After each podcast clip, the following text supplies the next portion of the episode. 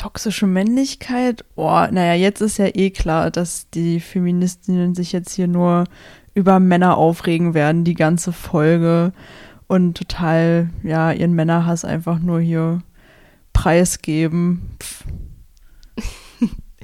nee, nicht ganz. Toxische Männlichkeit meint nicht, dass Männlichkeit per se toxisch ist, sondern eine bestimmte Form, nämlich die gesellschaftlich vorherrschende Vorstellung davon, wie ein Mann zu sein hat. Okay, also jetzt mal ernsthaft. Diese Folge wird sich um toxische Männlichkeit drehen von Alpha-Männchen, Mackertypen und Machos. Äh, hier sprechen Henny und Hauke. Ja, was ist denn jetzt diese toxische Männlichkeit eigentlich? Was gehört denn jetzt dazu? Toxische Männlichkeit meint ein aggressives, dominantes Verhalten, ähm, das Männern von klein auf anerzogen wird. Heteronormativität, also die Norm, dass man heterosexuell sein muss, vor allem als Mann. Stärke gehört dazu als, als Norm, also sowohl emotional als auch körperlich, Gefühlskälte, ähm, ein ausgeprägtes Konkurrenzverhalten dass man eigene Grenzen sowie die von anderen nicht respektiert und dass man eine animalische Sexualität hätte, also rund um die Uhr Bock auf Rammeln hätte. Und ähm, genau. Natürlich äh, kann jeder Mensch unabhängig von seinem oder ihrem Geschlecht ähm, negative Verhaltensweisen an den Tag legen, besonders die, die Henny gerade vorgetragen hat. Ähm, toxische Männlichkeit meint aber ein strukturelles Problem, ähm, das seine Ursache in den sozialen Normen hat, wie ein Mann zu sein hat und wie nicht. Unter diesem bekloppten Männerbild leiden aber nicht nur Frauen, indem sie zum Beispiel Opfer von sexualisierter Gewalt werden ähm, oder andere Dinge, sondern auch die Männer selber. Hier haben wir ähm, einen kleinen Perspektivwechsel vor und haben ein paar Männer in unserem Leben gefragt, ob sie etwas dazu sagen möchten, von ihrer Erfahrung zu reden als Mann in unserer Gesellschaft. Und ja, viel Spaß damit. Ähm, ich glaube, dass sich die Gesellschaft zumindest in den Kreisen, äh, welche ich erlebe, ähm, auf dem Weg zu einer verhaltenen Offenheit befindet. So würde ich es mal positiv umschreiben. Ähm, zum Beispiel ein persönliches Beispiel im engeren Arbeitsumfeld hat ein Kollege die Nachricht äh, erhalten vor nicht allzu langer Zeit, dass sein Vater einen Schlaganfall hatte. Ähm, es war klar, dass er dann sofort zu ihm wollte. Ähm, wir haben kurz darüber geredet, haben äh, ihm also auch sehr emotional ähm, Mut zugesprochen. Ja, und äh, dann ist er dann auch äh, schnell zu ihm hin, als wir dann einige Tage später nochmal dazu sprachen. Mittlerweile hat er dann die positive, vorsichtige positive Diagnose für den Vater gehabt. Ähm, hat er sich eben halt auch unter Tränen bei uns bedankt, also bei mir und meinem Kollegen, dass wir so reagiert haben, sprich also in Arm genommen, Mut gemacht und so und ähm, deswegen auch ihm dabei geholfen, um diese Situation zu meistern. Das war nicht so leicht für ihn und deswegen hat er sich also ähm, auch in einem emotionalen Gespräch nochmal mit uns äh, dazu verständigt und bedankt. Ja, das ist also war für mich auch ähm, ja nicht ganz so, so selbstverständlich, weil eben äh, ja, so eine emotionalen Dinge ähm, tatsächlich auch relativ selten sind, muss man sagen, unter, unter männlichen Kollegen oder überhaupt unter Männern. Ähm, ich würde toxische Männlichkeit vor allem auf mich selbst beziehen. Und ähm, toxische Männlichkeit sehe ich als einen Grund, warum auch wir Männer Feminismus brauchen. Denn letztendlich merke ich, wie ich mir selbst schade, dadurch, dass ich doch auch unbewusst oft versuche, einem Bild zu entsprechen, dass ähm, Männer als rational, planerisch und distanziert irgendwie beschreibt und darstellt. Und dadurch, ähm, ja, fehlt mir doch oft der Kontakt zu meinen eigenen Gefühlen und Bedürfnissen. Also ich beobachte, dass ich im Umgang mit anderen Männern oft so eine Art Konkurrenz wahrnehme, dass es immer darum geht, sich miteinander zu messen. ähm, wer jetzt gerade den witzigsten Kommentar abgibt oder äh, die schlagfertigste Antwort parat hat. Das ist vielleicht auch ein Grund, warum ich persönlich gemerkt habe, dass ich mich weniger gerne mit Männern umgebe und auch mehr Freundinnen als Freunde habe, da das doch oft so unterschwellig mitschwingt, diese Konkurrenz. Und ähm, das auf Dauer einfach mega anstrengend ist und in so vielen Kleinigkeiten, glaube ich, stattfindet, die ich jetzt gar nicht so detailliert beschreiben kann. Was mir auch auffällt und was sicherlich auch Teil dieser ganzen Thematik ist, ist, dass ähm, es letztendlich doch schwieriger ist oder da so eine Hemmung besteht, unter Männern über Gefühle zu sprechen oder über die eigenen Erfahrungen. Denn ich meine, es gibt bestimmt genug Männergruppen, die sich irgendwie über Frauen auslassen und sexistische Witze reißen, aber ähm, irgendwie mal auf so einer fundierten Ebene die eigenen Erfahrungen zu reflektieren und welche Gefühle und Bedürfnisse da mitschwingen, das passiert dann doch eher selten, zumindest in meinem Umfeld. Und das finde ich schade. Ich wohne zurzeit in Japan, mache dort ein FSJ. Ich bin süße 20 Jahre alt und ich bin Transgen Transgender und bin jetzt circa sechseinhalb Monate auf Testosteron, wenn ich jetzt, ja, ich denke schon. Ähm, genau.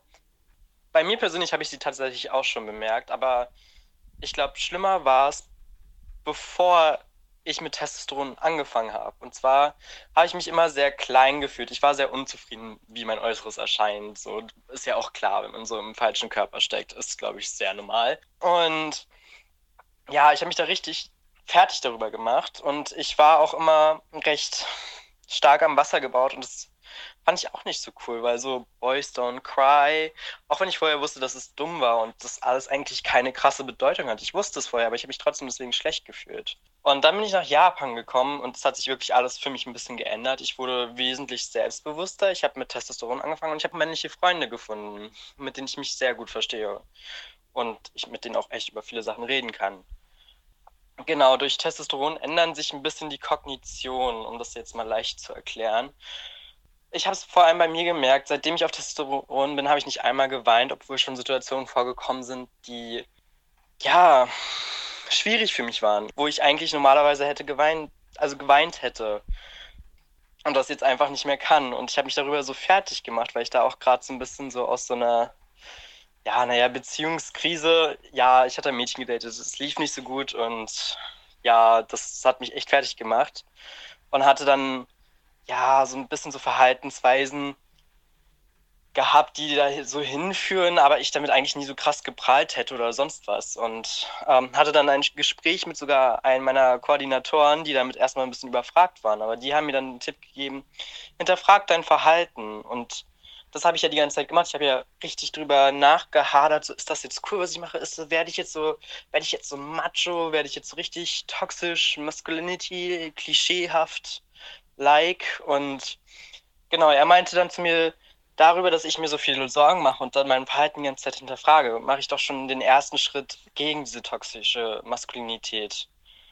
Und das hat mir so ein bisschen die Augen geöffnet und jetzt habe ich zwar immer noch manchmal so ein paar Momente, wo ich so Bedenken habe, aber ich sage mir immer, ich hinterfrage mein Verhalten und stimme dann ab, ob das cool war oder nicht. Und wenn es halt nicht cool war, dann mache ich es nächstes Mal besser.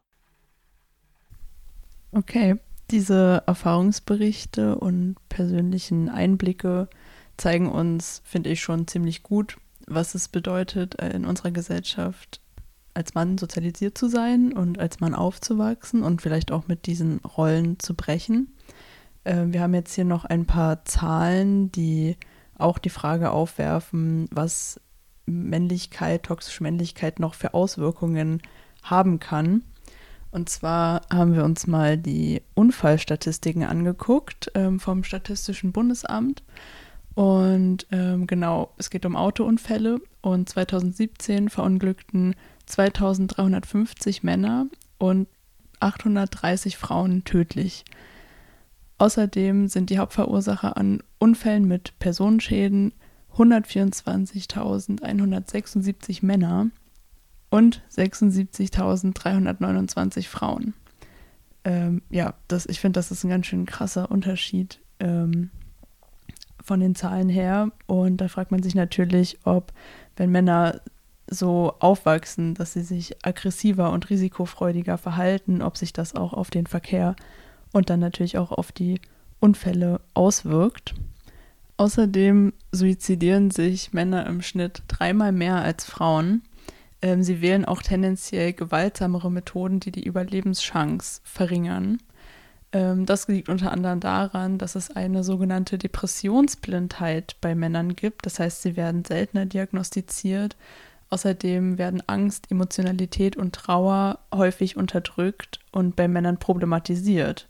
Das heißt, es entspricht nicht dem Ideal, dass sie sich Hilfe holen oder ähm, überhaupt Schwäche zu zeigen und sich therapieren zu lassen. Ja, ganz spannend ist da auch das Konzept der hegemonialen Männlichkeit von der australischen Soziologin Raven Cornell. Die hat verschiedene Männlichkeiten, die es in unserer Gesellschaft gibt, ähm, analysiert und geschaut, wie diese mit unterschiedlich viel Macht ausgestattet sind. Und genau das kann man sich vorstellen wie so eine Leiter, wo ganz oben die hegemoniale Männlichkeit steht.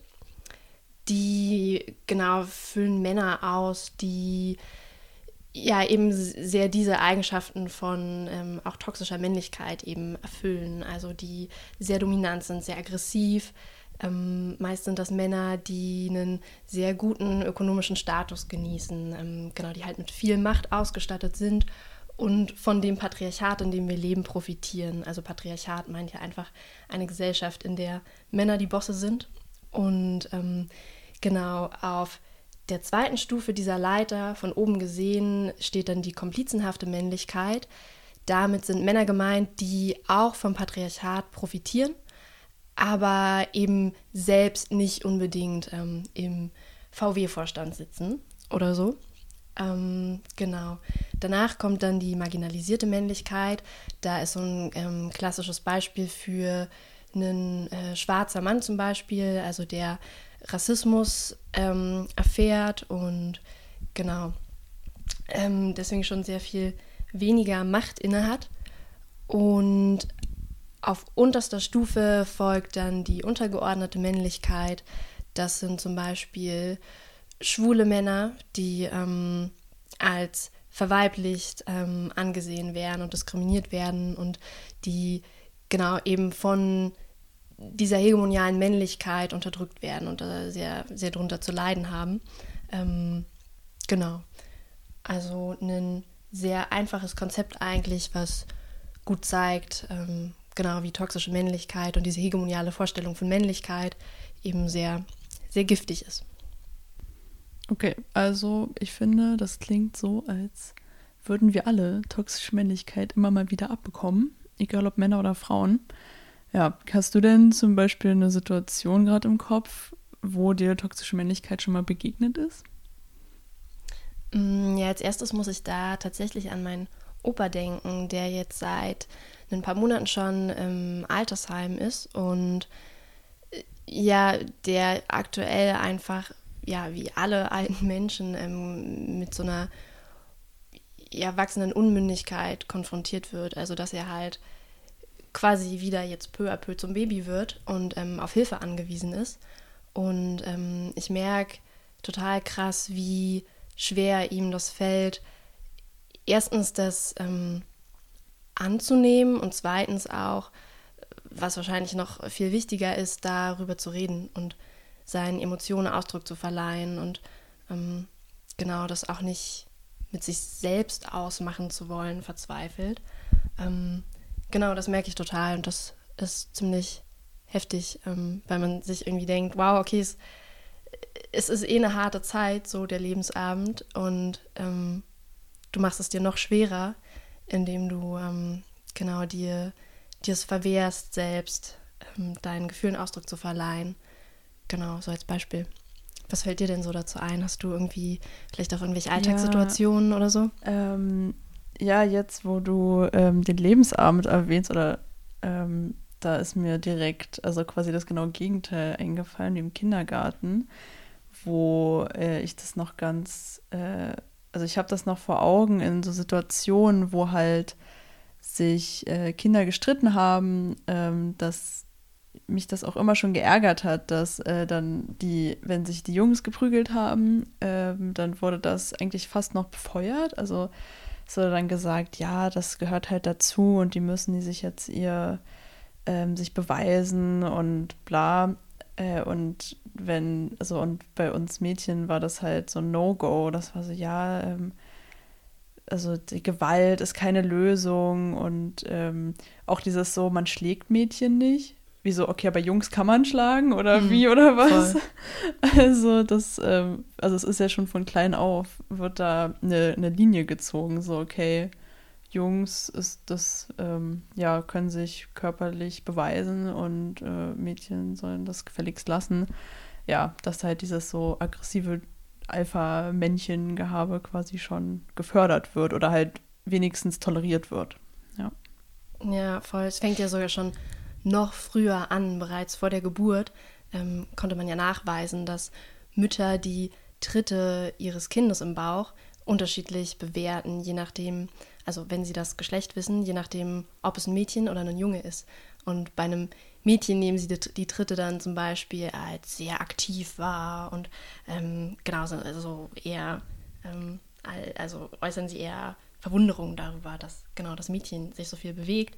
Und bei einem Jungen werden die Tritte als energisch oder kräftig wahrgenommen. Und genau, das ist natürlich nicht beabsichtigt und da äh, denken sich die Mütter natürlich nicht, oh, okay, ich will die jetzt hier aber schon mal gleich äh, eichen und auf die richtige Schiene bringen. Aber es ist krass, was für eine Macht da ja so Geschlechterstereotype einfach haben. Ja, mir fällt da auch gerade ein, dass meine Mutter mir erzählt hatte, dass ähm, meine Oma dachte, dass sie ein Junge wäre, weil sie im Bauch so aktiv war. Und die hatten halt das Geschlecht vorher nicht. Ähm, ja, äh, äh, gewusst und waren dann ganz überrascht, dass sie ein Mädchen war, als sie ja, geboren wurde. Das ist krass, auch ganz schön krass ist irgendwie. Ja, total. Ja, ich denke auch, ähm, also was, worüber ich öfter mal nachdenke, ist auch, dass gerade in so Berufskontext ja eine gewisse toxische Männlichkeit auch gefördert wird. Also auch bei Frauen, wenn, also wenn man jetzt sich mal die typische so Bossfrau vorstellt oder ja, CEO of Management, bla bla. Ähm, das sind immer so, da ich, also ich habe da zumindest immer direkt so diese starke Frau, die irgendwie sehr ähm, tough ist und äh, auch schon so sehr konkurrenzmäßig drauf ist und also keine Ahnung, Teufel trägt Prada, also halt ja eine gefühlskalte Frau, die irgendwie einfach ihr Ding macht und das halt ja, also wenn ich jetzt an Frauen in Führungspositionen denke, denke ich da selten an weiche, emotionale Persönlichkeiten. Und ja, dass das quasi ja auch im Kapitalismus gerade belohnt wird, so ein Ellenbogendenken und Dominanz, Konkurrenz, äh, sich abschotten, sich abspalten. Ähm, genau, das fand ich irgendwie spannend, so diesen Zusammenhang. Ja. Mega, ja, zeigt halt total gut, wie unser Wirtschaftssystem total davon profitiert auch, dass wir einfach in sexistischen Strukturen leben. Ähm, genau, und Frauen halt irgendwie wie Männer sein müssen, um was zu erreichen und in ja. Machtpositionen aufzusteigen. Total, ja. Also kann man natürlich generell fragwürdig finden, ähm, dass wir unser Arbeitsleben so strukturieren, dass es halt überhaupt eine Hierarchie gibt ähm, und es darum geht, irgendwo aufzusteigen und in Machtpositionen ja. zu kommen. Eigentlich sollte ja vielleicht auch das Ziel sein, diese Macht generell gleich zu verteilen und da gar nicht so eine krasse Diskrepanz zu haben. Aber ähm, ja, voll, ist mega spannend. Und zeigt eben auch, dass natürlich diese toxische Männlichkeit nicht, ähm, genau, nicht nur auf Männer beschränkt ist. Mhm, ganz spannend finde ich auch, dass diese toxische Männlichkeit ja oft auch so evolutionsbiologisch begründet wird. Also, dass mhm. gesagt wird, genau, es geht halt einfach ähm, oder ging früher um den Kampf ums Überleben und das ist ja total klar, dass man sich halt nur mit Stärke durchsetzt. Ja, und Co. Die Männer als Jäger, die mussten ihre Dominanz zeigen und überleben. Und ja, da frage ich mich auch so, okay, also die Frauen mussten damals nicht überleben oder wollten sich nicht fortpflanzen. Also das, ich finde, dass äh, der Vergleich hinkt irgendwie immer so ein bisschen. Also ich finde es generell immer ein bisschen krass, dass oft viel so in der Steinzeit Vergleiche gezogen werden. So, ja, aber in der Steinzeit, da war das noch so und so. Ich denke, okay, in der Steinzeit hatten wir auch, keine Ahnung, sind wir auch nicht Auto gefahren. Also, ja, wieder oft das begründet wird mit, ja, früher war doch alles ganz anders und ja, also ein bisschen komisch. Ja, voll. Es gibt auch eine ganz spannende Studie von 2008, wo die Größe des präfrontalen Kortexes bei Jungen und Mädchen ähm, untersucht wurde. Also der präfrontale Kortex, das ist ein Gehirnbereich, der so direkt hinter der Stirn sitzt mhm. und auch als der Regisseur des Gehirns bezeichnet wird oder als der Sitz der Persönlichkeit, wow. ähm, weil wir damit unser Nachdenken und unsere Aufmerksamkeit steuern, Dinge planen, ähm, wird auch so als der Sitz der Vernunft bezeichnet. Und Genau, auf jeden Fall ähm, wurde da die Größe eben untersucht, ähm, wie die sich unterscheidet bei Jungen und Mädchen. Und früher war nämlich die Annahme, dass der bei Mädchen ähm, bzw. Frauen größer sei. Und man hat dann eben diesen Versuch jetzt nochmal noch mal durchgeführt und dabei die ähm, Probandinnen aber einen psychologischen Test machen lassen, mit dem dann versucht wurde herauszufinden, wie maskulin oder feminin, also nach traditionellen Vorstellungen, sich die Mädchen und Jungen fühlten. Also da hat man geschaut, was für Interessen die haben, was für Fähigkeiten die haben. Und da fand man dann heraus, dass das psychologisch ermittelte Geschlecht eben deutlich besser mit dem Gehirnaufbau einherging als mit dem biologischen Geschlecht, weshalb die Studie eben nahelegt, dass die Unterschiede in der menschlichen Psyche sehr viel mehr mit ähm, erlernten Verhaltensweisen zusammenhängen als mit biologischen Differenzen. Ja, spannend. Und genau. Ja, da fliegt dann wieder die biologische äh, Argumentation aus dem Fenster so ein bisschen. Also es ist ja sowieso, wird ja oft argumentiert, okay, was war jetzt zuerst da, die, die Gehirnstruktur, die einen Menschen so handeln lässt oder war das, ist das Verhalten von Anfang an ansozialisiert. Also ja, finde ich auch immer wieder spannend, auch bei anderen Themen, äh, ja, darüber nachzudenken, okay, wo, wo kommt das jetzt her so und wie halt auch oft Verhalten ähm, quasi, mir fehlt gerade das Wort, aber wie so toleriert wird, ähm, weil, okay, ja, das ist halt natürlich. Und bei wie vielen toxischen Verhaltensweisen gesagt wird, ja, okay, das können wir jetzt halt nicht ändern, so dieses so Boys will be Boys. Ähm, aber andere natürliche, in Anführungszeichen, Verhaltensweisen unterdrücken wir ja auch. Wir, wir gehen ja auch quasi geregelt aufs Klo und also muss ich jetzt dran denken, so wenn es um irgendwie sexuelle Gewalt geht oder so, ja, können sich nicht, können sich nicht unterdrücken oder weiß ich nicht, äh, da also das finde ich immer wieder, da, also da bin ich immer so wütend, weil das finde ich einfach kein, keine gute Argumentation ist oder einfach, ja, da über zu viel hinweg sieht. Ja, voll. Vor allem, wenn man sich dann zum Beispiel mal vor Augen führt, ähm, ja, dass wir ja auch unseren Hunden den, also die selbstverständlichsten Sachen beibringen. Also ich springe nicht einfach andere Leute an oder bla. Und bei Kindern, also bei dann Lebewesen, die sogar noch deine Sprache sprechen, wo es ja wesentlich einfacher sein sollte, denen Dinge zu vermitteln. Ähm, genau, berufen wir uns dann auf so ein ganz bequemes Boys will be Boys und das soll alles so sein. Ja, ist echt spannend. Interessant finde ich da auch ähm, eine Bevölkerungsgruppe aus Papua-Neuguinea. Das sind so 5000 Personen ungefähr. Die heißen Arapesh. Und da sind sowohl die Männer als auch die Frauen in elterlichen Aspekten so sehr fürsorglich und in sexuellen Aspekten sehr feminin. Und ähm, genau, also beide Geschlechter sind im Vergleich zur westlichen Welt besonders friedfertig und ähm, kaum aggressiv und genau, also sehr, sehr utopisch. ähm, genau, was finde ich auch nochmal ganz schön zeigt, dass, oder die Frage aufwirft, ähm, ob nicht die Gesellschaftsstruktur sehr viel bedeutsamer ist als die Biologie für das Temperament der Geschlechter. Ähm, genau, natürlich sind so eine ethnologisch-anthropologischen Studien und Ergebnisse mal mit Vorsicht zu genießen, weil letztlich sind das immer die westlichen ForscherInnen, die dann irgendwo hingehen, meist auch mit irgendwelchen romantisierten Vorstellungen davon, ähm, dass das so die edlen Wilden sind und ähm, das ist alles super und die sind noch total naturverbunden und ähm, genau, alles viel besser. Ist natürlich auch nicht unbedingt der Fall und so ein Blick von außen, aus so einer Machtposition heraus, ist halt auch immer genau problematisch. Deswegen, ja, also mit Vorsicht zu genießen, die Forschungsergebnisse, aber sind, finde ich, trotzdem ein interessanter Impuls.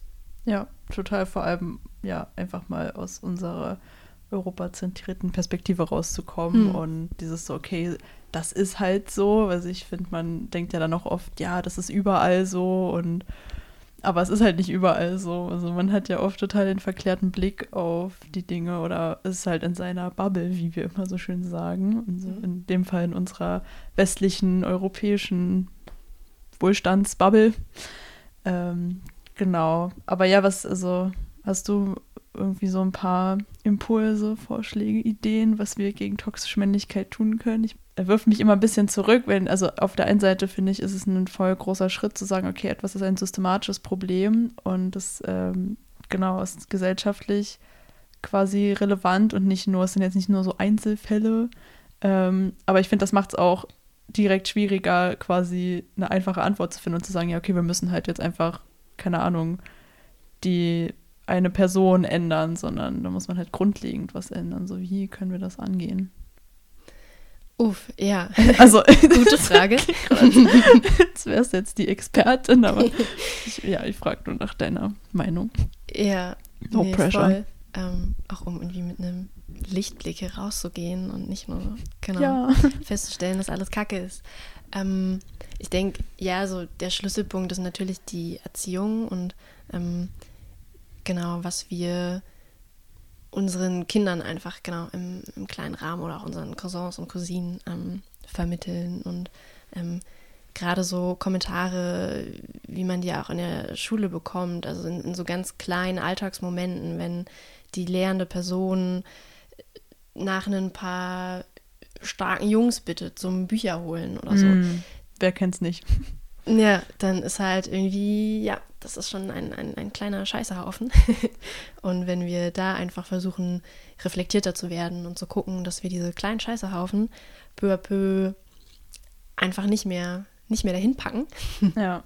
dann ändert sich, glaube ich, schon viel, ja. ja Was meinst und, du? Und Repräsentation vor allem. Also wenn ich mir vorstelle, in den Medien, die ganzen Filme, was halt da auch für Männerbilder repräsentiert werden, dass man da auch einfach ansetzt und irgendwie, also ich finde, dass so Poco Poco so gibt es auch andere Filme, die jetzt nicht nur, keine Ahnung, Marvel-Charakter haben und wo einfach alle Männer super stark und super männlich sind, ähm, wo das auch so ein bisschen mal ähm, ja, gechallenged wird quasi. Ähm, ja, auch einfach in der Öffentlichkeit quasi das mehr zu repräsentieren, damit es auch nicht so weird erscheint für manche Leute, so, oh, okay, ein Mann, der ein Kleid trägt oder oh, ein, ein Mann, der weint, ein Mann, der emotional klarkommt, sich mit sich selbst auseinandersetzt. Ähm, ja, das einfach zu normalisieren und auch äh, zu repräsentieren und nicht so als so, eine, so ein Alleinstellungsmerkmal hinzustellen und sagen so, ja, okay, das ist jetzt diese eine Person, die ist voll special, weil sie Emotionen zeigt, sondern das auch zum Normalisieren und halt auch, ja, wie du meintest, in der Bildung halt an, zu sagen, okay, es ist in Ordnung. Ich finde generell auch ähm, zum Beispiel nicht nur ähm, so Sexualkunde zu haben, sondern auch sich darum mit beschäftigen, so mit mentaler Gesundheit. Ähm, mhm. Was bedeutet mentale Gesundheit? Wie kann ich auf mich selber achten und das halt nicht nur ähm, ja ab, abzuschieben auf die Einzelperson, sondern halt auch wirklich zu lernen, okay, ist es in Ordnung, Gefühle zu haben und die auch zu, das ist manchmal schwierig, die zu verarbeiten und ja, einfach da alle mit einzubinden auch in, ja, sowas. Ja, voll. Und als du gerade eben Marvel meintest, äh, fiel mir wieder ein, dass ich gestern Abend mal auf ähm, der HM-Seite geschaut hatte in der Jungs- und der Mädchenkategorie, was für Print-T-Shirts es aktuell so gibt. Mhm. Und da fand ich auch super spannend, ähm, halt zu sehen, wie das auch dort natürlich total forciert wird und be be befördert wird, dieses Bild von den Jungs, die ähm, ja gerne einen Ninja sein wollen oder eben einen Marvel-Superheld ähm, oder mit Ja. starken Baggern unterwegs sind. Ähm, genau, während auf den Mädchenseiten Prinzessinnen auf die T-Shirts gedruckt wurden und irgendwie alles mit Blümchen und Schnörkeln äh, verziert wird. Genau, was auch schon für sich spricht. Ja, das ist ja auch quasi, also das ist ja quasi ein fließender Übergang auch in nicht nur toxische Männlichkeit, sondern auch generell Geschlechterrollen. Also ja, was wird als weiblich angesehen, was wird als männlich angesehen. Und ja, ich glaube, da kann man echt noch ein ganzes Fass, ein bodenloses Fass aufmachen. ähm, genau, aber ich denke, wir sind vorerst am Ende unserer Folge. Ähm, ja, es hat mir Spaß gemacht, mich näher mit dem Thema auseinanderzusetzen. Und ich finde, es gibt Hoffnung. Und ähm, ja, vielen Dank auch nochmal an die Menschen, die uns ihre Erfahrungen bereitgestellt haben, um sie zu veröffentlichen. Ja, Ja, großes Danke. Hat mir sehr Spaß gemacht, die Folge aufzunehmen mit dir. ja, mir auch. Na dann, äh, es gibt noch viel zu tun, aber wir können alle unseren Beitrag leisten. Und genau, damit bis zum nächsten Mal. Ja, macht's gut. Ciao. Tschüss.